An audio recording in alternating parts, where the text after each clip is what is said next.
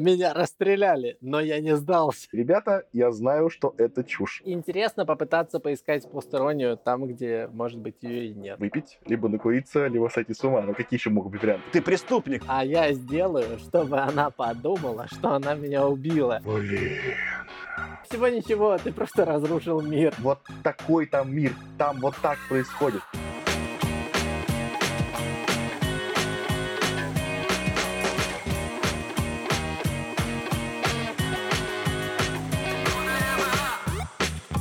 Всем привет! Это «Худо не было» подкаст. Подкаст про научную фантастику. Мы возвращаемся из некоторого ответвления из параллельной вселенной, куда мы погрузились на 7 эпизодов, где мы обсуждали фэнтези, фэнтези из 50-х. И теперь мы возвращаемся обратно в 60-е, где мы находились, к научной фантастике. И сегодня будем обсуждать книгу Гарри Гаррисона «Стальная крыса» или «Крыса из нержавеющей стали». С вами сегодня я, Саша, Леша. И Артем. Всем привет и добро пожаловать в мир вне шкафа. У нас э, научно-фантастический камин в некотором смысле случается. А что? Теперь, когда мы в старом формате, надо вернуться к традициям. Какие-то новости, может, ребят, есть, которыми хотите поделиться? Может, у тебя, Тёма, что-то накопилось? Мы эту традицию, кстати, даже и в шкафу тоже не бросали. В целом мы всегда готовы пообщаться на тему, что произошло. У меня рабочие фрустрации. Особый вид какого-то, мне кажется, интеллектуального извращения — это когда твой руководитель или там довольно высокоуровневый руководитель внезапно начинает вести себя как динозавр из мемов про велоцираптора. Вы помните такой мем?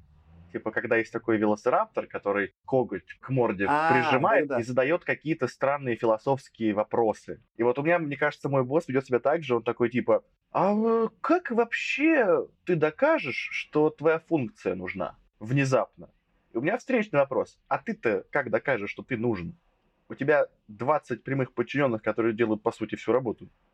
Давайте, может быть, подискутируем сначала на эту тему. Вот это вот меня фрустрирует. У меня в основном сейчас рабочие вопросы.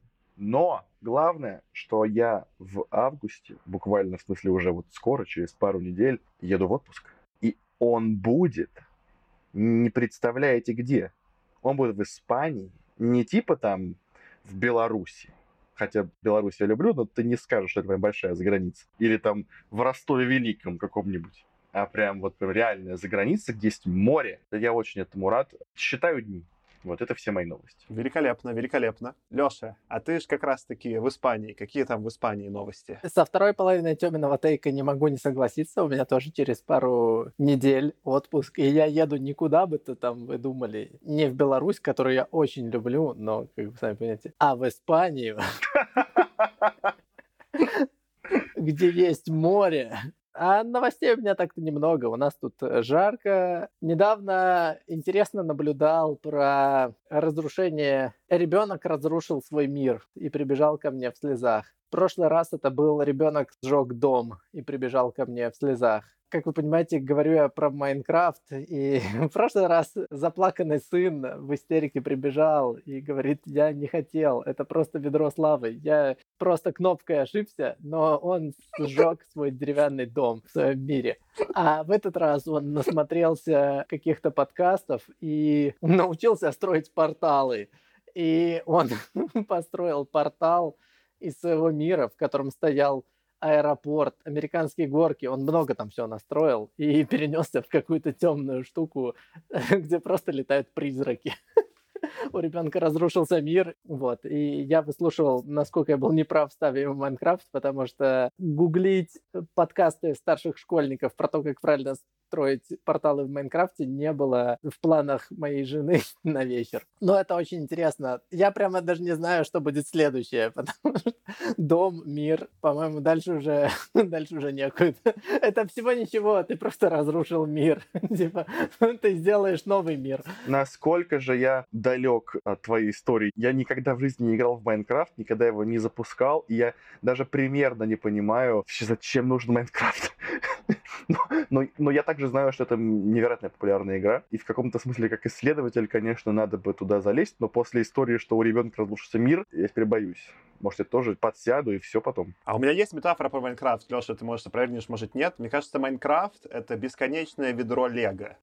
И там есть кубики любого вида. Там есть и техник для самых взрослых, и дупло для детей, и все совсем сочетается. И ты еще к этому ведру сразу много детей подпускают, и они что-то вместе строят. Вот такая ситуация. Но там нет никакого сюжета, я правильно понимаю? Именно. Вообще нет. Это просто квинтэссенция любых игр типа GTA или Red Dead Redemption. Это игра, в которой вся суть в том, что надо ходить, охотиться, собирать цветочки, думать, как бы себе построить дом, заночевать. Не, но все-таки в GTA и в Red Dead Redemption есть сюжетная линия. Основная, там есть дополнительные. В принципе, есть квесты ну, не квесты, а миссии. Я так понял, что в этом самом да. этого всего нет. Это просто... Но я бы не стал называть ее так громко основная. Она совсем там не основная. Основное там другое. Майнкрафт это который вырос из этих штанишек GTA и просто отказался от сюжетки, понимая, что она лишняя. Ну ладно, может быть, я на самом деле неправильно считал намек Леши. Я его считал так, что типа, окей, есть сюжетная линия, но она не основная, потому что есть другие дела, которые тебе гораздо больше нравятся. И я провожу параллель с Ведьмаком, где для меня главная сюжетная линия. Это как можно с большим количеством женщин переспать. А все остальное это только подводящее как бы. Как только я вижу сцену с голой женщиной, такой, да, мы это как бы сбросим все в актив.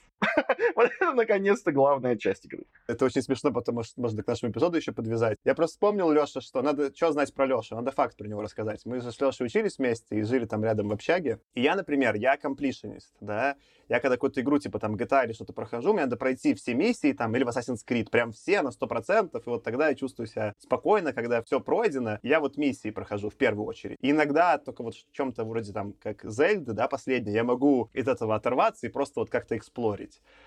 Леша, все разы, когда я ему давал какие-то играть игры на своем компе или что-то на приставке, он в принципе не проходит миссии никогда. И для меня было большое развлечение смотреть, как Леша, когда мы научились вместе, как он проходит игры, потому что вот что-то там, по-моему, в GTA ты у меня на приставке бесился, и там что-то такое, Леша, так, сейчас я угоню самолет на военной базе и попробую с него спрыгнуть с парашютом и приземлиться на поезд. Потому что я не понял, что это такое, какую такую дурость придумал, и там это даже не особо получалось, потому что движок игры запрещал, и сложно было просто военная база, и Леша старательно несколько часов пытался реализовать этот нереализуемый план, пока игра там то ли не зависла, то ли еще что-то. И для меня это было просто развлечение наблюдать. Поэтому, я думаю, высказывание Леши, что сюжетки не нужны, абсолютно честное. У меня похожий подход был в Монополию, потому что я очень плохо играю в Монополию, и поэтому придумал себе альтернативные правила. Например, я решил, что я хочу, чтобы у меня были определенные улицы. Не потому, что они богатые, потому что, ну, просто я решил, что, блин, прикольно звучат названия улиц. И мне было совершенно все равно, я выигрываю или проигрываю, я просто охотился за этими улицами других игроков. Естественно, я проиграл очень быстро, но я не думал, что я проиграл. Я думал, что я проиграл в свою игру, а не в монополию. Великолепно. Что, я тоже расскажу какие-нибудь короткие новости. У меня две. Ну, нет никаких особо новостей. Первое, скорее, надо откатить с прошлого выпуска ругань на Германию. Со второго захода я нашел штопор в супермаркете у дома. Есть есть. Оказалось, что есть кусок магазина между двумя колоннами спрятанный, где всякая одноразовая посуда и штопор были. Он не возле алкогольных напитков, не возле другого куска посуды.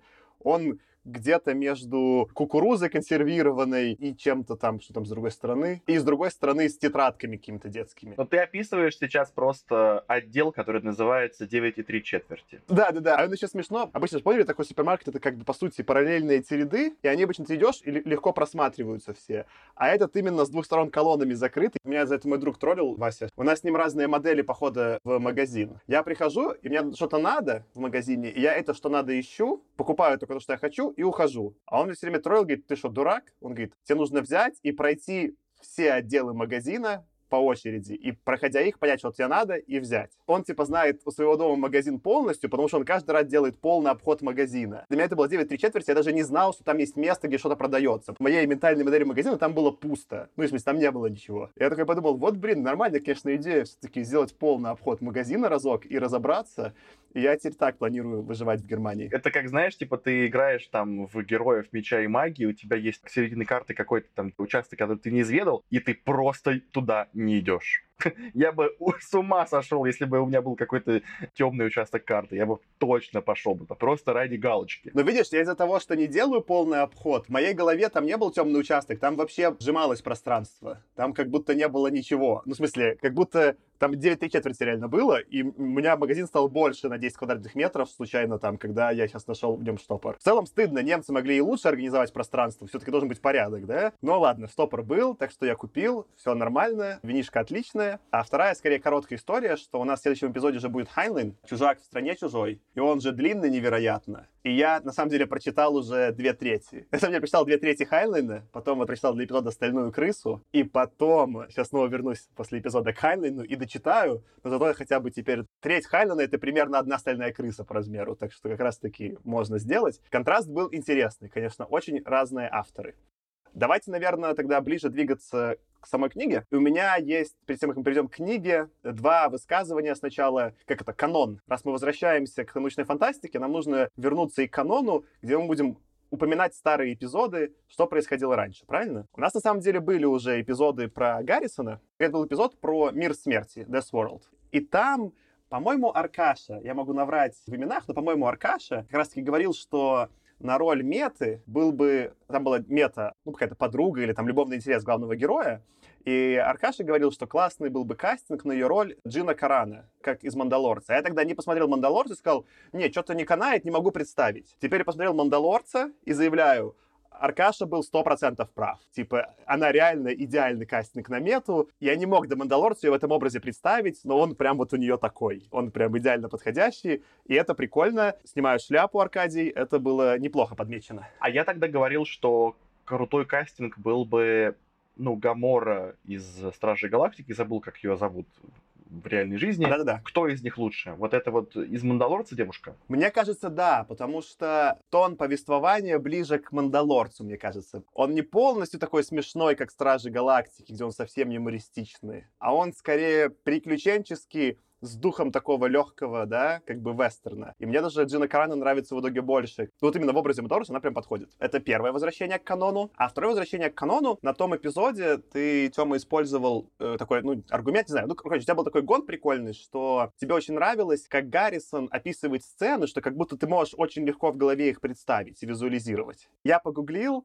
и оказывается, Гаррисон, до того, как он стал писать книги, он рисовал комиксы и писал комиксы. Он работал в издательстве EC, это очень старое издательство, и он там делал как приключенческие комиксы. Он не был художником, ему иногда приходилось из своих комиксов что-то рисовать. И на самом деле, если найти картинки, он довольно неплохо рисовал, в смысле. Он рисовал, ну это, конечно, не Керби там и не Дитка, да, но он рисовал, это не фанфики даже, он прям нормально людей рисовал, это нарисовано прям прилично для того времени. Ему было бы очень интересно писать, потому что он писал в основном, но иногда он подменял своего художника, и сколько-то страниц сделал сам, и для него это скорее было удивительно, что хотя он рисовал там буквально несколько страниц, но рисованы они прям круто. Так что твое наблюдение про то, что легко визуализируется, оно даже не так далеко. Слушай, круто, правда, очень круто. Мне кажется, что вот особенно на Death World, это прям похоже было на комикс по тому, как я себе это представлял. Честно говоря, в «Стальной крысе» этого было поменьше, забегая вперед. Но круто, что есть какой-то намек на то, почему, возможно, он так хорошо это делал, потому что у него был изначально визуалистский склад как бы, да, ума,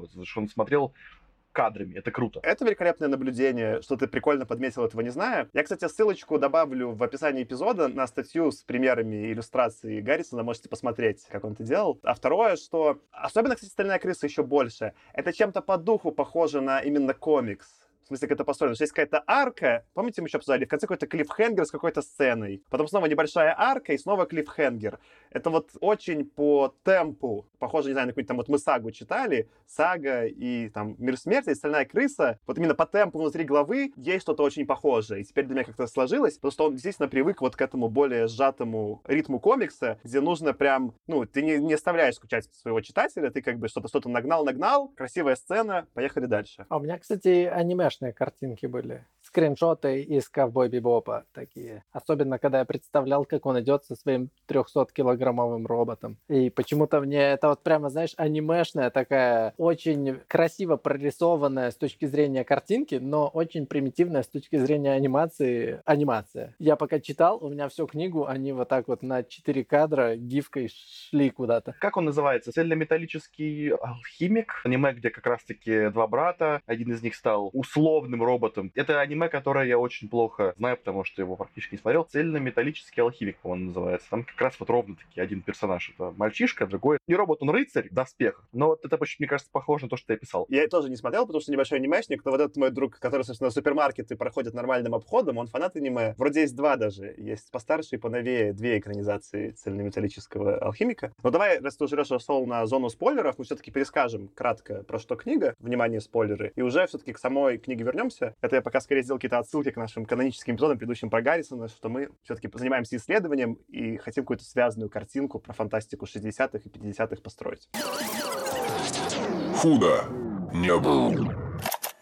Роман «Стальная крыса» она же крыса из нержавеющей стали. Сюжет там следующий. Во время неудачного ограбления магазина галактический авантюрист и мошенник Джим Дегрис попадает в ловушку, расставленную для него сотрудниками специального корпуса. Собственно говоря, себя Дегрис и называет стальной крысой. Это такая метафора, что вот в этом мире будущего, где все уже настолько структурировано, негде спрятаться, даже крысы из нержавеющей стали, как и сам Дегрис, который уже в этом правильном обществе единственный прекрасный авантюрист-мошенник. Собственно, специальный корпус — это элитная организация. Она состоит из бывших преступных гениев, но они служат уже на благо человечества. Джим вынужден выбирать между тюрьмой и службой в этой организации. Он соглашается на службу, и вскоре появляется первое для него задание. Необходимо выяснить, кто и с какой целью строит боевой космический корабль, по-моему, типа крейсер на аграрной планете, про который корпус был не в курсе. Босс Джима Инскип отправляет его на расследование. Ну, там как бы можно спорить, он его отправляет, отправляется Джим сам. Это мы обсудим дальше по уже повествованию. И по ходу поиска этого корабля, этого крейсера, Джим выясняет, что есть некая другая стальная крыса, Ангелина,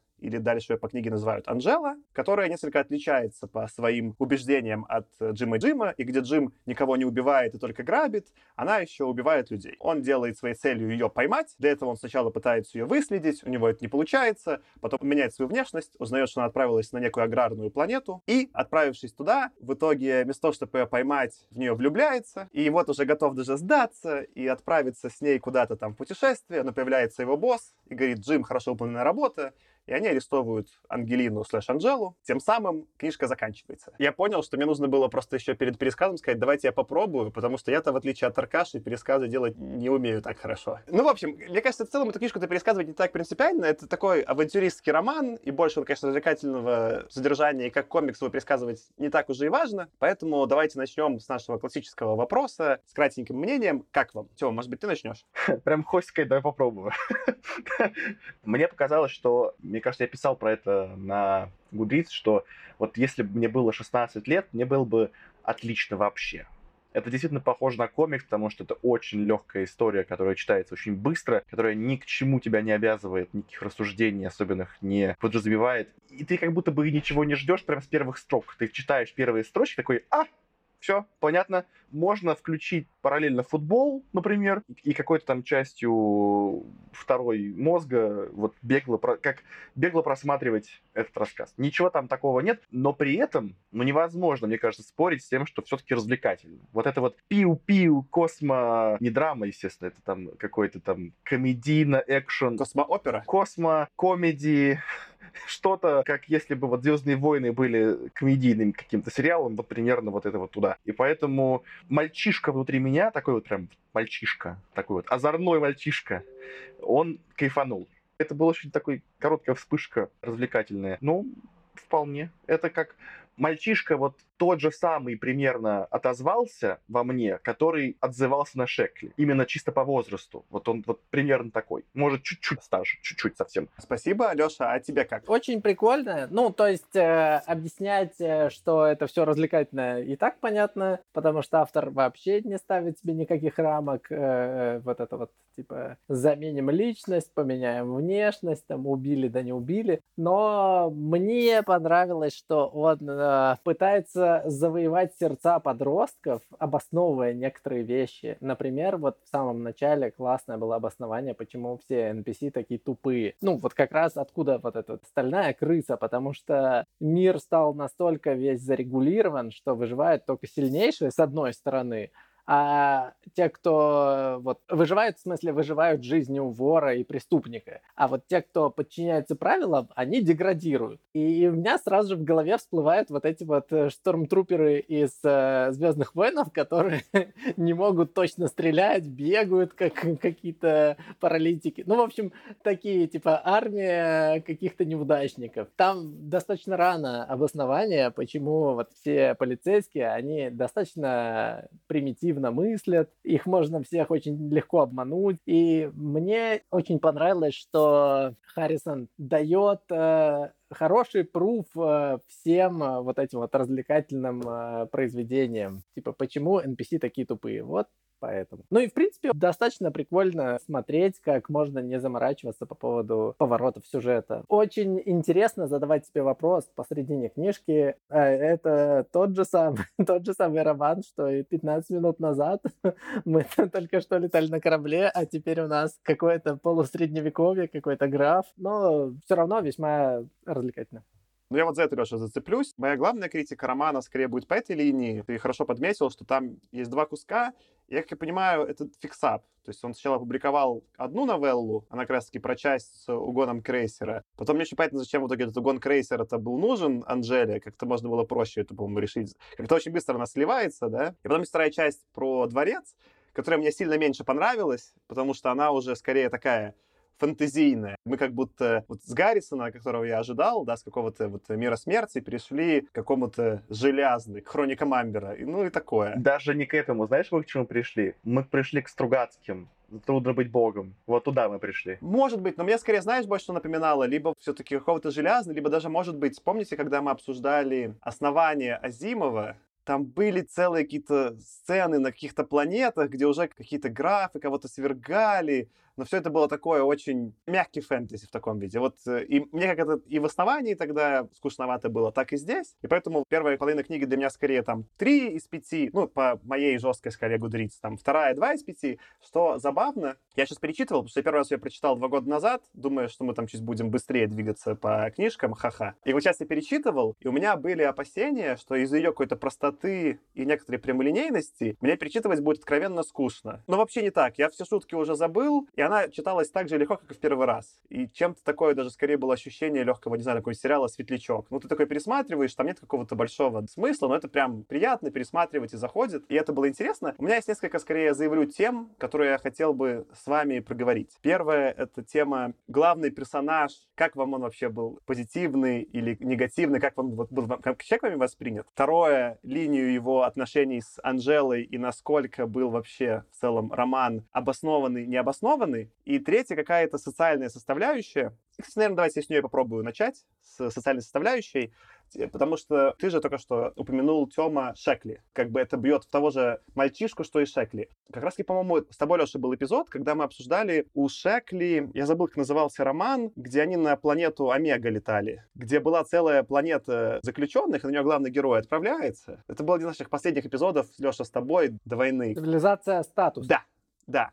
И вот у меня скорее такая была мысль сравнения, что «Стальная крыса» — это цивилизация статуса без крутого социального подтекста, и потому не такая интересная. Она, может, даже и написана местами лучше, и даже, может, сюжетно более связана, но я напомню, в чем был просто ход в цивилизации статуса. Там Шекли сделал более красивую такую построение модель мира. В ней всех вот этих негодяев в итоге отсылали на отдельную планету, которая стала Омега. И на ней было такое жесткое, военизированное, оппортунистское общество. А все вот эти добропорядочные граждане остались на оригинальной земле. Но в итоге оба общества загибались. То, которое было на земле, стало очень бюрократическим, неамбициозным, по сути, не взаимодействовало со своей тенью, и поэтому не могло двигаться вперед. А то, которое было на Омеге, было слишком агрессивно, все друг друга убивали, и оно тоже, по сути, из-за этого застряло и было непродуктивным. Красивое вот это построение было Шекли, что для взрослого человека нужна какая-то комбинация позитивных сторон и тени, и тогда мы получаем какое-то общество, которое сбалансировано. И вот этот шаг, по сути, Гаррисон пропускает, он вот, как ты, Леша, описываешь, он скорее так из шутейки про NPC это делает, что ну да-да-да, все стали слишком примитивными, объективными, поэтому есть стальная крыса, поэтому мы за ней следим,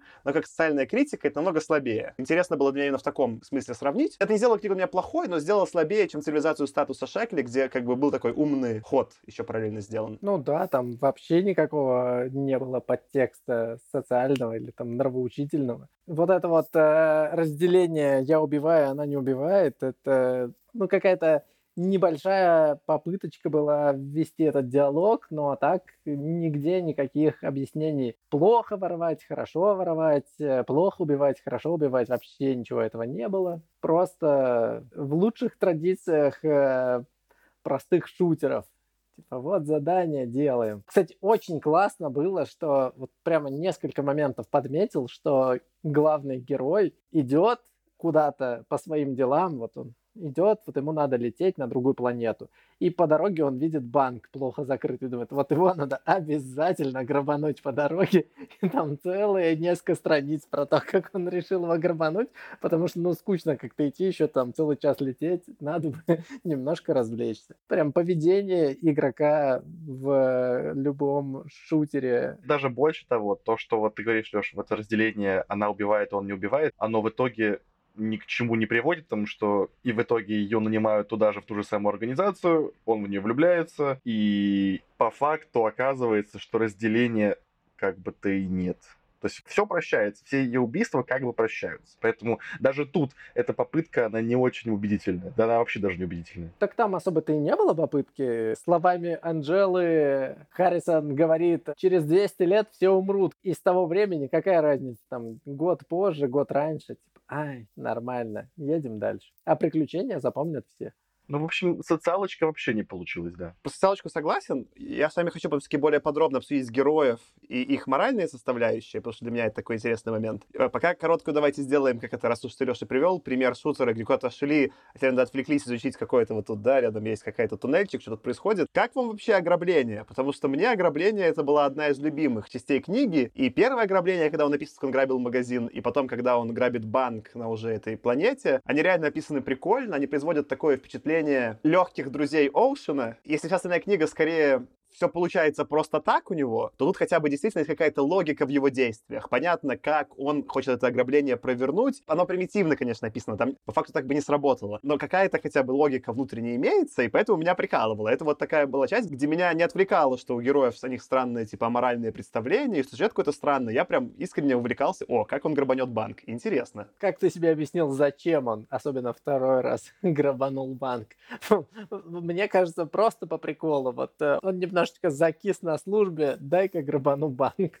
Ну, потому что весело. Справедливости ради, в «Друзьях Оушена» часть команды делала тоже это по приколу. Это вполне себе не канон, как это шаблон, троп в фильмах про ограбление. Мне вообще очень нравится, когда автор придумывает, как можно было бы сделать какую-нибудь сложную штуку. Естественно, это часто проявляется в ограблениях банков, там один из друзей Оушена прекрасный пример. Но в целом, когда автор придумывает какой-то нетривиальный ход, как можно что-то сделать, о чем, возможно, простые люди просто задумывались, типа, хм, интересно, а вообще вот грабить банк, ну сколько это сложно? А он тебе пока рассказывают. Я подумал, что вот можно сделать креативно вот так. И за этим всегда интересно наблюдать, даже если сам сценарий, ну, как бы, история не супер интересная. Ну, к примеру, возвращаемся к канону, да, Саш? «Форсаж». Но не самый, конечно же, удивительный сюжет. Ну, в смысле, как история, она, ну, довольно-таки каждый раз одинаковая. Но то, как конкретно они в этот раз что-то там украдут, это всегда развлекательно. Кто там полетит в космос и прыгнет с любой высоты, кто будет тащить на машинах огромные сейфы, вот то именно как они к этому придут, как они соберут команду и придумают план совместно. Вот это прикольная часть, которая меня развлекает очень сильно. Зачем они это делают? Это вообще не важно. Главное, как. Вот это развлекательная часть. Соберут команду, Тёма. Просто респект, что ты не забыл это упомянуть, потому что без этого вообще ничего не обходится. Главное — собрать команду. Вот тут вот как бы картинка оправдывает сюжет. Если хорошая картинка, то давайте грабить, независимо то надо, не надо. Соберут команду, Тёма, тебя за язык никто не тянул, но команду собирать обязательно. Очень надо собрать И желательно, чтобы это была не просто какая-то команда, а Ла Фамилия. Дальше моя линия критики будет скорее через фамилию. Любовная линия мне одновременно показалась и супер убедительной, и супер неубедительной, поговорим про это чуть позже. Я пока хочу немножко развить. Мне очень понравилось, Тёма, твой пример с «Форсажем». Во-первых, канон, конечно, спасибо. Во-вторых, это действительно очень похоже, особенно там же был какой-то, по-моему, пятый форсаж, где они именно, по-моему, банк э, грабили, они там какой-то этот везли сейф на тачках. И когда вот там этот,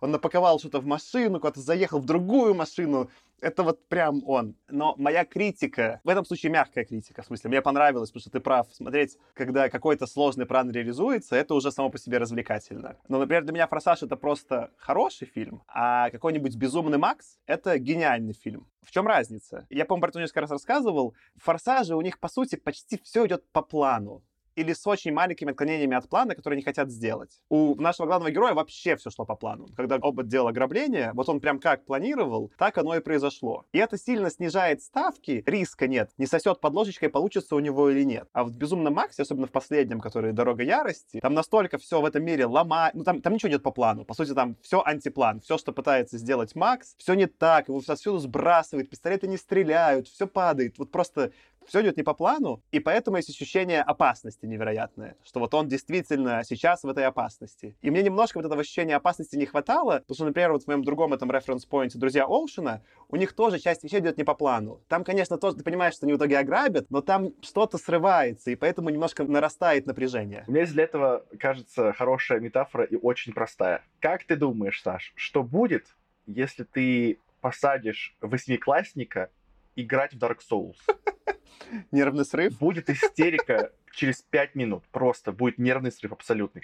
То же самое и тут. Аудитория совершенно другая. Когда ты взрослый человек, тебе нормальным кажется, что герой претерпевает огромное количество препятствий, и это кажется похожим на жизнь. Так оно и бывает. А когда ты ребенок, то я не хочу, вот это, это можно под это. это. Ты не можешь просто сказать, все пойдет не по плану, потому что ребенок устанет, ему будет сложно. Он хочет верить в то, что все будет хорошо. Ну, такая у меня гипотеза. Ну, кстати, у ребят там все происходило, можно сказать, спринтами. То есть они не отклонялись от плана на какой-то фиксированный промежуток времени. И под конец сделали ретро, что же пошло не так. Вот эта вот стабильность э, большую часть времени очень подкупает. Потому что, ну, действительно, пошло не так только в конце. Давайте делать, а потом разберемся, что пошло не так. Ну, вся книга, кажется, там три спринта где-то было, да?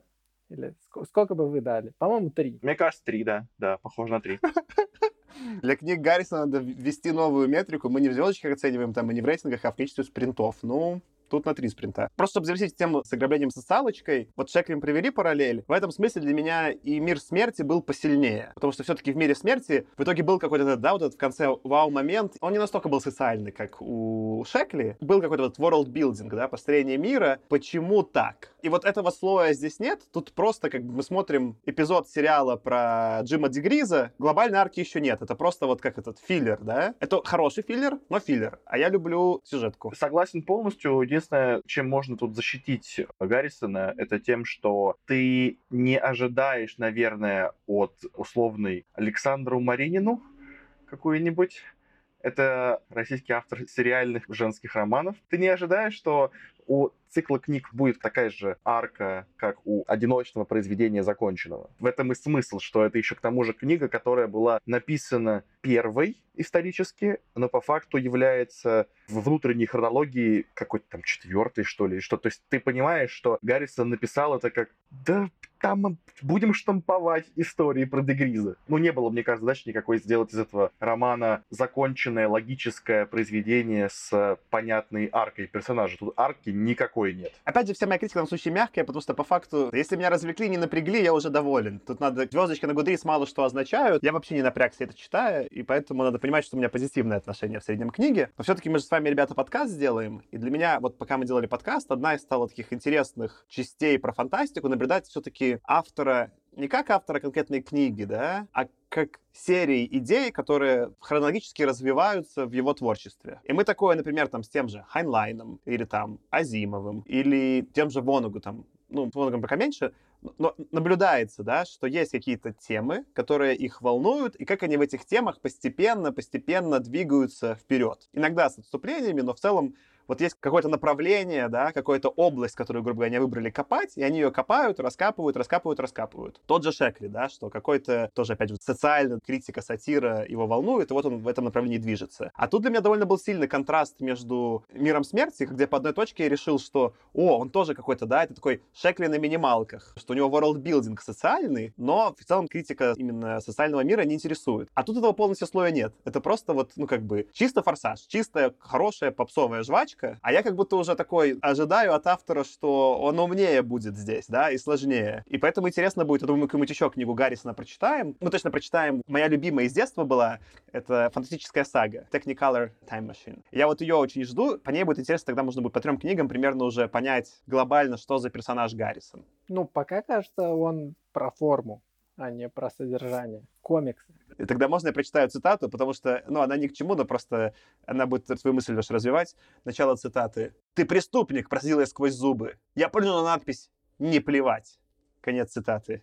И она мне кажется, вот это отлично передает общий тон, и вот как раз то, что ты описываешь, что дело в форме, дело вот в этом каком-то приключенческом повествовании, которое волнует Гаррисона. А мне кажется, это, это вообще круто. Круто, что человек, с одной стороны, понял, как написать произведение, которое крутится вокруг социальной идеи и законченной мысли с панчлайном, как, например, Death World, но также он понял и как-то раскусил фреймворк да, того, как писать, как даже не то, что писать, штамповать сериальчики, которые в каком-то смысле похожи на женский роман, да, в том смысле, что абсолютно одинаковый по структуре сюжет, когда вот это вот приключение, там любовная линия и, значит, какие-то трудности, и ты меняешь какие-то там ключевые имена, локации, что-то, и получается все равно что-то, что люди будут читать. Кажется, что это довольно-таки, с одной стороны, сложная задача, амбициозная, да, для писателя. С другой стороны, кажется, что вот если интересно у писателей какая-то профессиональная гордость и этика. Чувствовал ли он, что когда он пишет вот именно про Дегриза, что он как бы зарабатывает деньги, а не что-либо еще? Это норм? Ну, то есть он думал про это? Интересно, был у него какой-то внутренний процесс? А, может быть, мы тут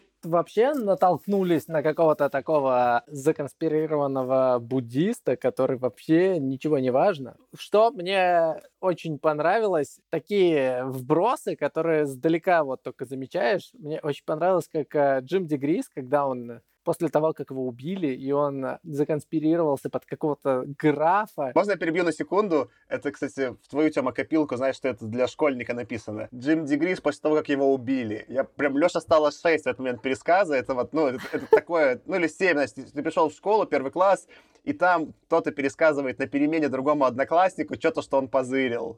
Это же вот оттуда. Я помню, как ты лежал в больнице, что-то я там сломал малой. Мне делали операцию, и там был какой-то такой вот малой, он травил байки, все более нарастающей величины. И там была последняя байка, он рассказывал, а потом мне ампутировали голову. И такие другие малые, да, да, да. Ну, то есть ему там было, не знаю, ему там было 8, а малые были пятилетние. И они такие, да, да. И я такой, что происходит? И вот это вот Джим Дегрис, после того, как его убили, это история тому пацану. Могу только добавить, что меня расстреляли, но я не сдался. Вот.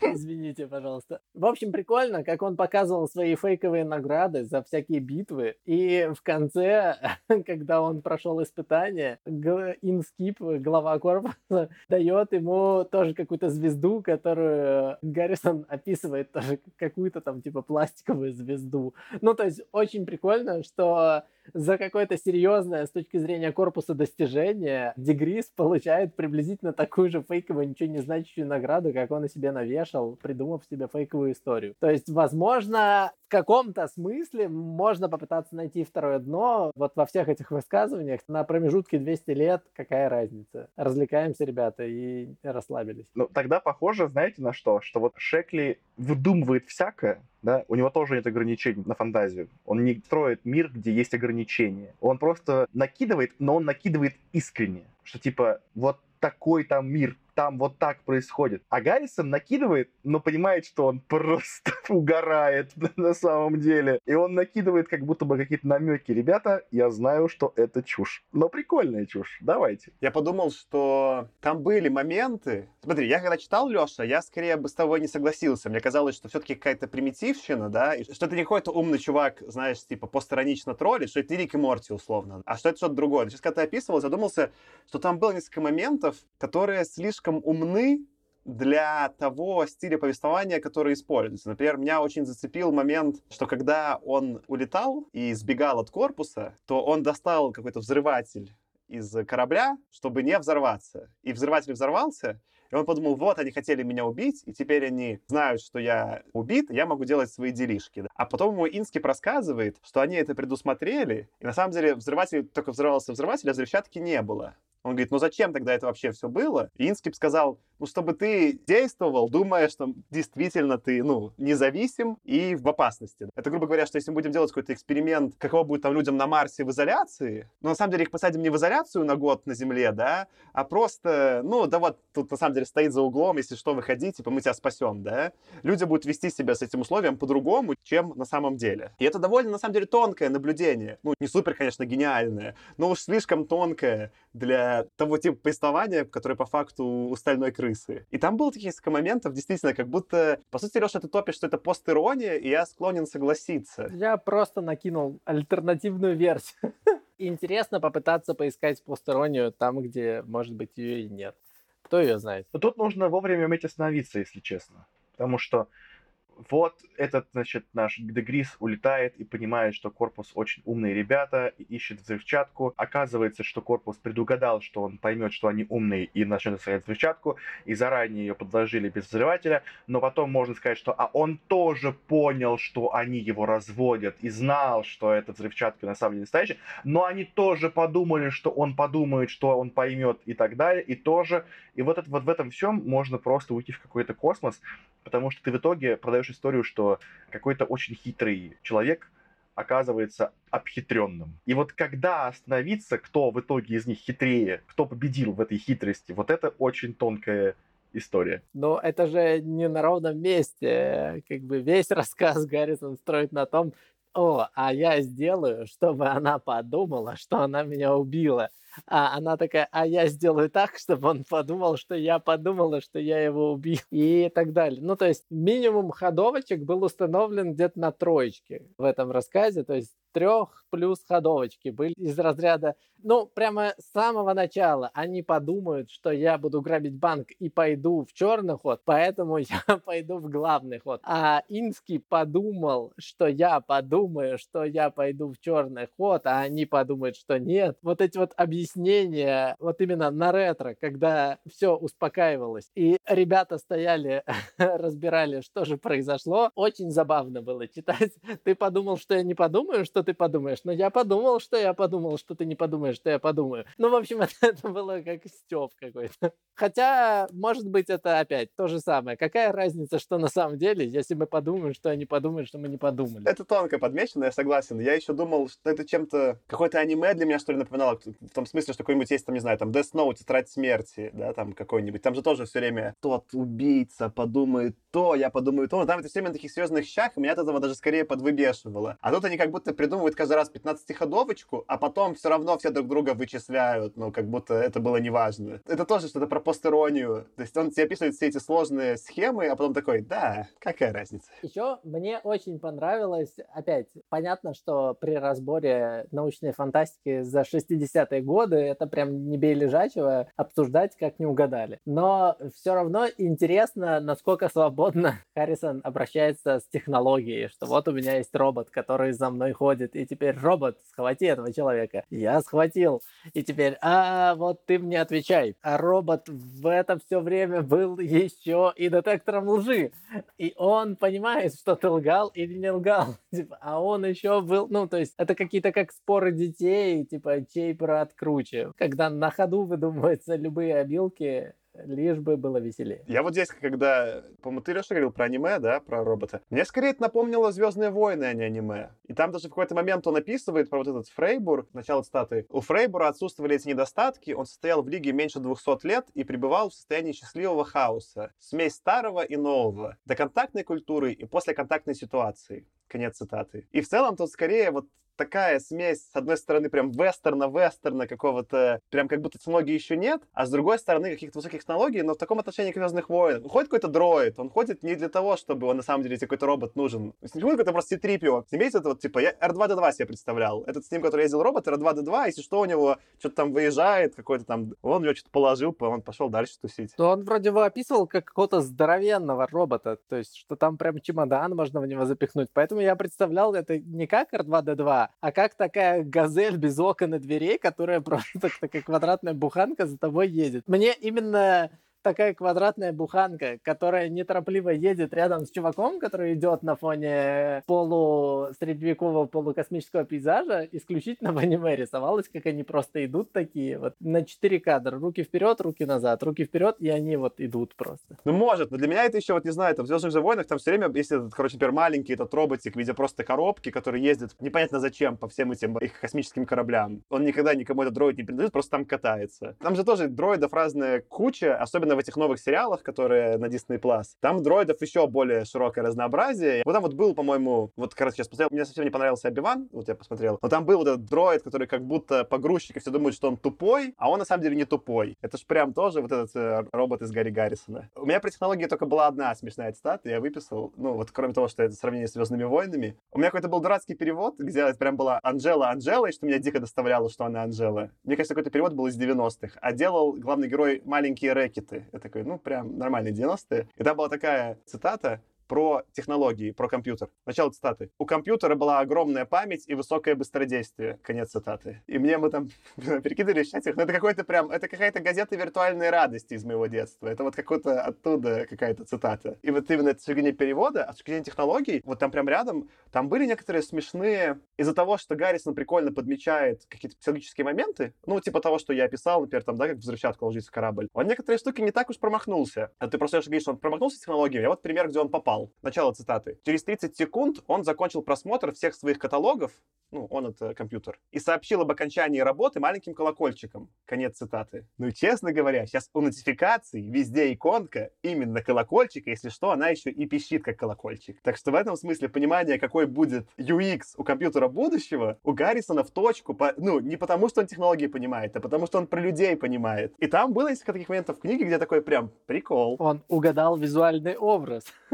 но компьютер, который полчаса пролистывает свои каталоги, или сколько там, 30 секунд. В общем, это очень интересно, когда прикажите, пожалуйста, ну, в общем, ты едешь такой в электричке и думаешь, так, почитай немножко Гаррисона, а потом немножко поскроллю новости. И у тебя в Гаррисоне пишут, что а подать мне все новости за последние три дня. И на полдня ушел курьер приносить тебе все новости. И ты такой переключаешься, и потом скроллишь новости за последние полдня в электричке. По форме молодец колокольчик угадал. А вот по содержанию тут не стоит пинать всех фантастов. Да, но справедливости ради, Леша, ну мы-то понятно, потому что мы любим там фантастику и будущее, мы часто фокусируемся на передовом краю технологий. И тут немножко слишком вообще описывает Гаррисон, не попадает, конечно. Но в реальном же мире старые технологии не вымирают. Я вот э, летал на джазовый фестиваль, на Норси Джаз пару недель назад. Возвращался и ехал на поезде обратно с аэропорта, и там какая-то сидела женщина, и она что-то не понимала, на какой нужно ехать, ей было вокзал, что-то стала ей помогать. Она что-то спрашивала по-немецки, я плохо по-немецки ответил, он в итоге объяснил, куда добраться. И она ехала, ну, то есть какая-то женщина, и там, не знаю, 70, да, там, ну, взрослая уже какая-то, ну, даже старая, наверное, там, 80. И она летела из Тюриха вообще в итоге. И потом она достала газету бумажную «Тюрихское время», стала мне, мне показывать статью про войну в Украине и что-то еще, и говорит, вот это хорошая газета, подпишись на нее и читай. Ну, и она мне прям питчила бумажную газету. И типа, говорит, да, я читаю, вот, ну, в Тюрихе пишут нормально. И я такой, у меня было очень странное эстетичное ожидание, потому что мне никто в моей жизни не предлагал на физическую газету бумажную подписаться. А она это безиронично делала, она такая, ну, прям газета. И газета по факту, ну,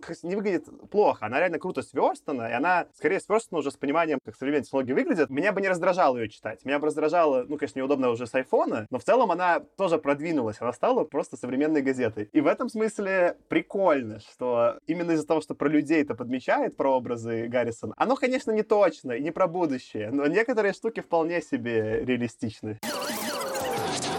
Худо не было.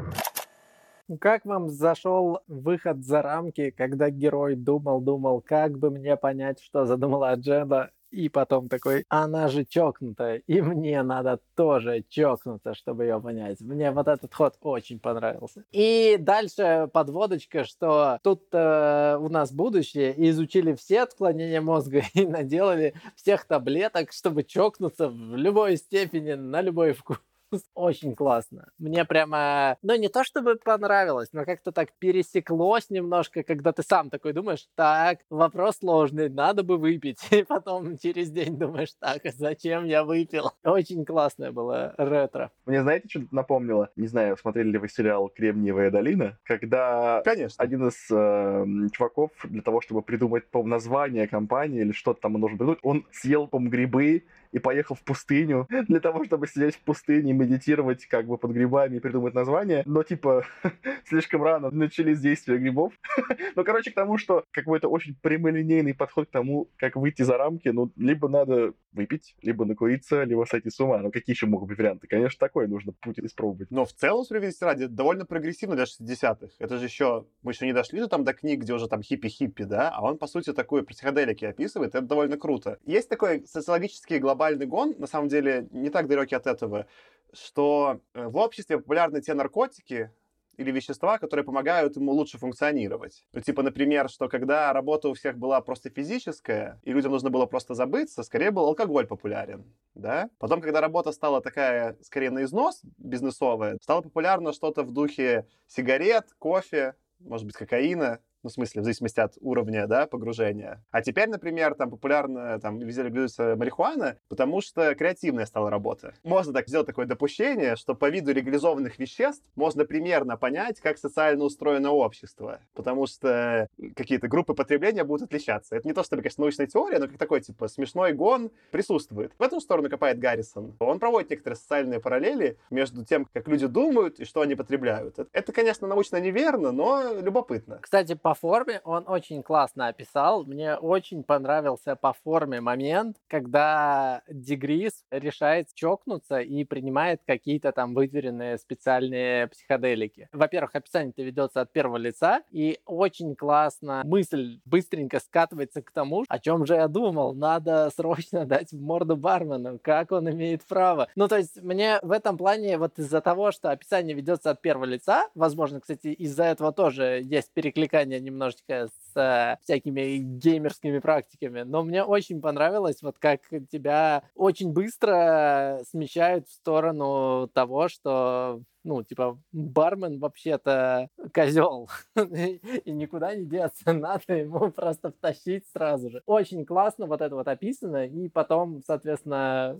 просыпается Дегрис и такой, ой, как же я был таким глупцом и так далее. Вот именно по форме вообще никаких претензий нету, мне очень понравилось вот это описание. А давайте тогда будет отсюда переход к самому Дегризу. Опишите мне, как вы восприняли Дегриза, как положительного персонажа, негативного или какой-то микс. Опишите ваши ощущения от Дегриза как от э, главного героя. Я его как-то даже никак не воспринял. Меня подкупило описание от первого лица. Воспринял как данность, как сеттинг, что я действую при таких условиях, как персонажа, за которого я прохожу вот эту книгу. Ну, наверное, у меня такое же ощущение было. Стал ли бы ты дружить с Дегризом, Артем? Мне кажется, что я бы его рассматривал как чувака такого в компании, который рассказывает э, безумные истории, и с ним вот ты когда выпьешь, очень весело провести выходные. Но потом ты просыпаешься в воскресенье днем и такой, блин, типа никогда больше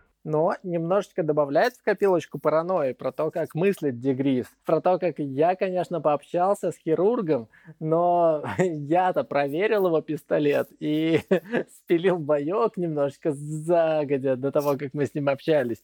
И вот, э, ну, периодически посещать такие параноидальные мысли, а вот этот вот чувак, мой коллега, наверняка вполне может быть там глубоко законспирированным каким-нибудь агентом Массада, и ничего с этим не поделать. Дегрис, с одной стороны, вот эти вот хитрости и многоходовочки, которые описывает Харрисон, они впечатляют. С другой стороны, рассказ про то, как Дегрис удивляется, насколько плоскими были вы многоходовочки после обучения в Академии Корпуса, подливают масло в огонь вот этой все мысли про то, что даже то, что я могу придумать, оно максимально примитивно по сравнению с тем, как оно на самом деле есть. То есть э, льет воду на мельницу вот этого конспиролога и параноика внутреннего. Я просто вот здесь попробую перебросить, Тёма, к тому, что ты гнал про «Форсаж». Главное же отличие от «Форсажа» вот этого, что в «Форсаже» все-таки есть элемент семьи, да, что там Хотя наши герои, по сути, ведут какую-то асоциальную жизнь, но внутри семьи они социальны. Просто это такая странная семья, которая тачки угоняет и банки грабит. В этом смысле и Дегрис, и Анжела менее социализированные, да, такие, особенно Анжела, они совсем, по сути, такие, ну, немножко антисоциальные персонажи, но при этом подаются как позитивный главный герой. Вот такой вида конфликт наблюдался, да, что мы наблюдаем за антисоциальным персонажем, который избегает общения с людьми в некотором роде и строит как-то свою жизнь немного своеобразным образом. Ну, мне не кажется. Мне вот прям концовочка книги показалась, что выстроили семью и сделали это все в духе вот всех боевиков и шутеров. Ну, конечно, Анжела убила 50 человек, но в целом она осознала, и вот сейчас она будет в семье.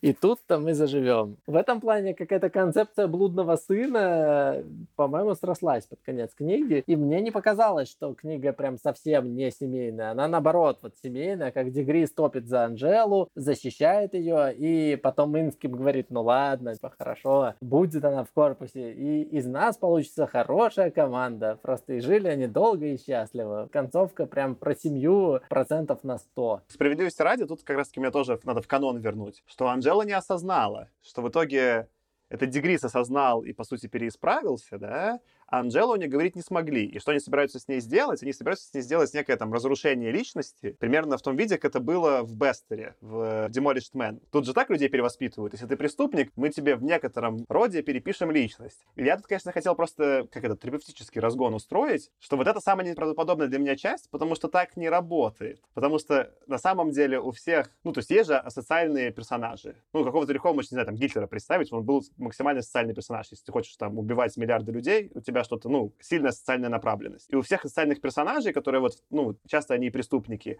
у них очень плохой прогноз лечения. То есть для того, чтобы по факту характер у человека изменился, им нужно пойти в терапию и хотеть измениться и работать над собой. Для этого нужен альянс с терапевтом, если у тебя асоциальный тип персоналити, шанс этого крайне невелик. И в этом смысле тут какое-то странное, что в какую-то Анжелу влюбился главный герой, но ей в итоге как-то исправить личность без ее содействия, что в целом невозможно. Но даже если исправить, это будет другой человек, и не очень понятно, почему они будут взаимодействовать. Тут что-то не сходится. Мне кажется, ты тут лукавишь. С одной стороны, говоришь, не настолько семейный фильм, как «Форсажа», и начинаешь апеллировать к тому, как на самом деле. Ну вот, чтобы, типа, немножечко вписаться в общество, надо походить годик-другой к терапевту. Но в условном «Форсаже» это все тоже происходит буквально вот так. Типа, главный герой в ключевом моменте моменте осознал и стал хорошим. Валя. Мне не сильно видится много разницы между тем, что в любом а, вот этом вот комиксе герой в ключевой момент сразу себе получает годовую дозу терапии авансом и становится вот хорошим, вписывается в семью, и тем, что пообещали, что Анжелу в крайнем случае, конечно же, заменит ей личность, но в целом-то попробует ее все-таки в корпус забрать. Прям видится продолжение, как они вот типа служат вдвоем уже в корпусе. Я тут сильно большой не вижу разницы разницы. И мне кажется, вот это вот э, рассказ про то, что надо два года ходить на терапию, он не вяжется ни с остальной крысой, ни с форсажем. 22, а не 2. Видишь, ты все-таки приводишь важный момент, что даже в форсаже, там как, да, типа, как обычно это арка редемпшена, искупления,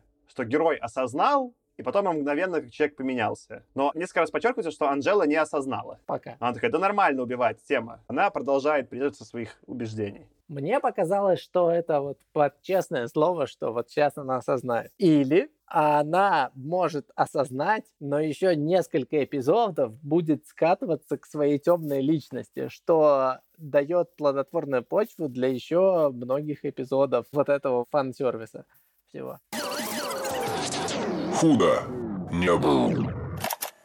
А с визуальной точки зрения, что вас больше всего порадовало? Потому что смысловую нагрузку обсуждать, кажется, ну не то, что бессмысленно, но тяжеловато. Вот с визуальной точки зрения, что вам больше всего понравилось? Ты знаешь, что мы поверх смысловой нагрузки уже построили трехходовочку доступную? Да, мы уже очень сильно подкрепили смысловую нагрузочку своими тезисами. А визуально, что вас больше всего зацепило? Когда мне описывали технологии, мне очень понравилась именно сцена. Моя любимая сцена была удивительным образом, когда он на Фрейбур только прибывает, и там его подбирает какой-то местный рыбак или там охотник. И они едут на какой-то лодке, которая там условно у нее атомный двигатель, но она просто толкает воду, и они куда-то плывут на этом, и еще накидываются, и такие пьяные что-то смешно выходят.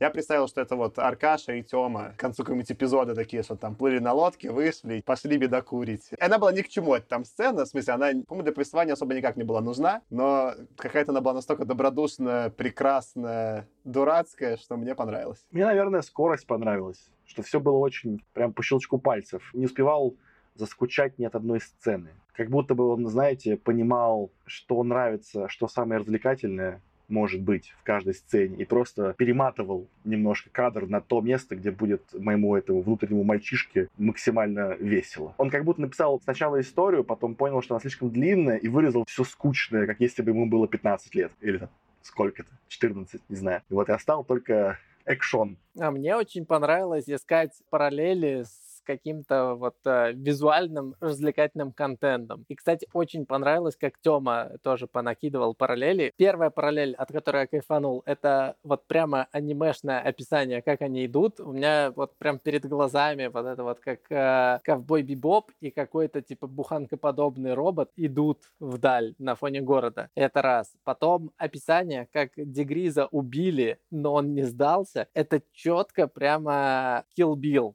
Вот, вот прямо прямо сцена из «Убить Билла» про то, как выбираются из могилы, буквально. Сцена про то, как Дегрис пытался понять, э, накурившись Анжелу. Спасибо Тёме, но это чисто Эрлих Бахман, который придумывает название компании под грибами. Или сцена, когда описывают, что все копы стали какими-то расхлябанными и тупыми, и тебе сразу рисуется толпа стормтруперов из э, «Звездных войнов». Вот этот коллаж из попсовой кинокультуры и сериала реальной. Мне прямо очень заходило, насколько классно рисуются визуальные образы. Вот насколько они классно перекликаются с какими-то вот этими вот штуками про то, что а я-то сделал N плюс один ходовочку от твоей ходовочки. Ну, тоже где-то там в каком-нибудь Рике Морти или один из друзей Ушина можно найти перекликание. Мне вот такие моменты, которые прям тебе четко понятно, на какой фильм дают отсылку, очень понравились. Я тогда добью твою мысль вот что делает эту книгу несовременной. То, что в ней все эти темы, включая терапию, там обсуждаются, но по факту отсылки к тому, что у главного героя, главной героини какое-то психическое расстройство, нет. А в Рике и Морте она бы была. Было бы, ну, прям явно заявлено, там, что у Рика депрессия, например. А тут они про это прикалываются, но, типа, не называют напрямую. И ты такой, ну, блин, тогда 60-е, понятно, тогда не 2020-е. Худо не было.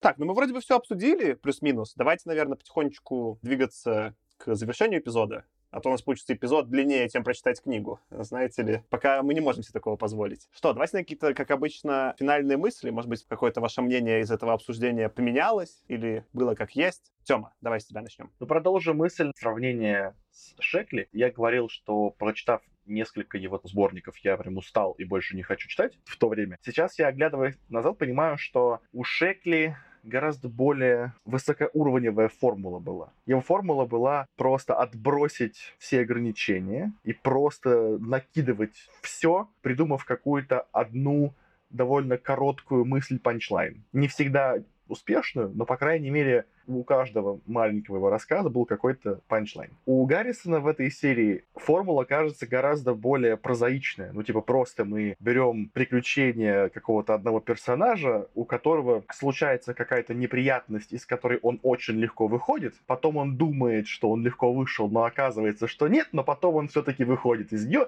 и все никакого там на самом деле перерождения, никакой арки, никакого взросления, ничего такого. Это, как мне кажется, после одной этой книжки. И поэтому мне точно было бы неинтересно продолжать эту серию читать. Продолжая твое сравнение, Тёма, и канону возвращая, я там скидывал в канал это видео Воннегута, где он описывает типы историй. По сути, тип историй вот здесь, по Воннегуту, это Золушка. Это арка Золушки с подъемом, потом тын, и потом возвращением, или арка какого-нибудь. Типичная история любви, что что-то получилось, потом брейкап, потом тык-тык-тык-тык, и снова соединение. Вот такой какой-то, да? Ну, похоже. Леша, какие у тебя последние мысли? Тёма немножечко снял с языка. Вот если у Шекли типа мысль оправдывает средства, то у Гаррисона картинка оправдывает средства. Исключительно рекомендация экранизировать и заливать на YouTube Kids. И ставить э, ограничения типа от 6 до 12. Понятно, что даже от каких-то мультиков за счет всяких там мультов типа «Любовь, смерти роботы», «Аниматрицы» и всего такого Рика и Морти, ты уже тоже ждешь какого-то такого подтекста и двойного дна. Но вот тут его как будто бы нет.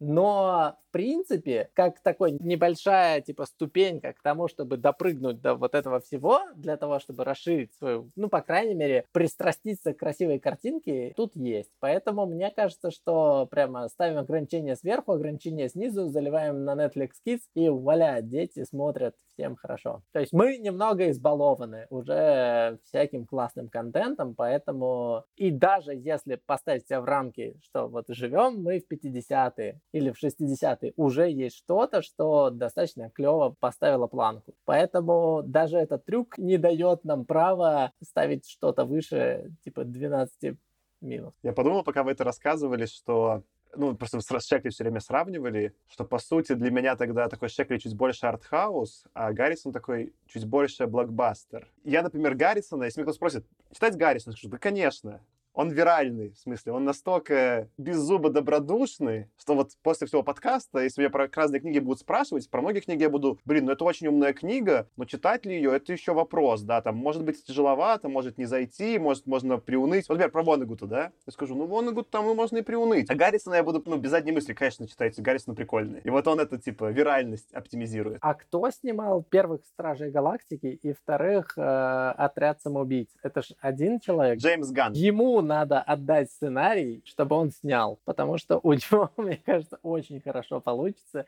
Не то, чтобы там большая мысль ни в одном, ни в другом фильме, но получилось очень классно. Поэтому, мне кажется, ему надо ознакомиться. Согласен. И, кстати, добавление какого-то мрачничка сюда как раз-таки осовременит Гаррисона, сделав его каким-то чуть более чернушным и сделает его более мейнстримно-современным. А такая закрывающая у меня будет мысль. Классная была книга переключиться от фэнтези к фантастике. Ненапряжная, легкая, легко прочиталась, и в этом смысле очень подходящая для вот этого...